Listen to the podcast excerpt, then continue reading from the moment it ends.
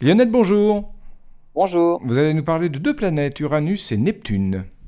Eh oui, bien qu'il n'y ait pas de sonde en orbite autour des deux dernières planètes géantes du système solaire, hein, que sont Uranus et Neptune, les connaissances progressent notamment grâce à des expériences en laboratoire sur la physique des hautes pressions, mais surtout par des simulations faites avec un tout nouvel algorithme qui permet d'étudier la structure cristalline que vont adopter les atomes sous des températures et des pressions extrêmes, et de trouver des formes stables de molécules faites à partir de briques fondamentales qu'on trouve partout dans l'espace, le carbone, l'hydrogène, l'oxygène et l'azote.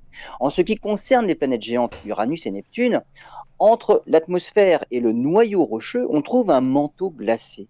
Les simulations permettent d'arranger les atomes sous des pressions qui peuvent aller jusqu'à 400 milliards d'atmosphères et des températures de 3000 degrés.